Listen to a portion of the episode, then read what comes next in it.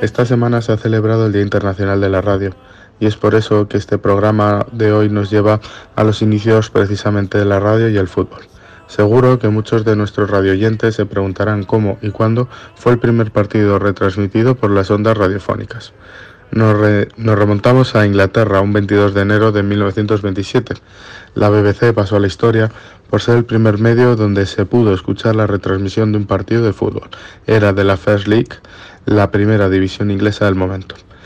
El partido fue en Highbury. El Arsenal se enfrentaba al Sheffield United.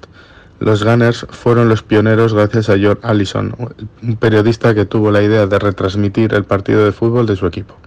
No pudo llevarse a cabo su idea hasta pasado el 1 de enero de 1927, ya que al convertirse, gracias al Real Decreto Yolar Cartes, la BBC en una corporación pública, ya con este nuevo estatus, la emisora británica pudo emitir sin ningún tipo de trabas desde el estadio del Arsenal, ya que el fútbol era considerado un evento de interés público. Pero esta idea tenía una gran duda por parte de la BBC y era que los radioyentes si serían capaces de entender el desarrollo del partido y es lo que el comentarista creyó que no iban a entender. Y aquí llegó la gran idea de Lance Siebeking, productor de la BBC, que creó una plantilla que dividía el terreno de juego en ocho partes numeradas cada una de ellas.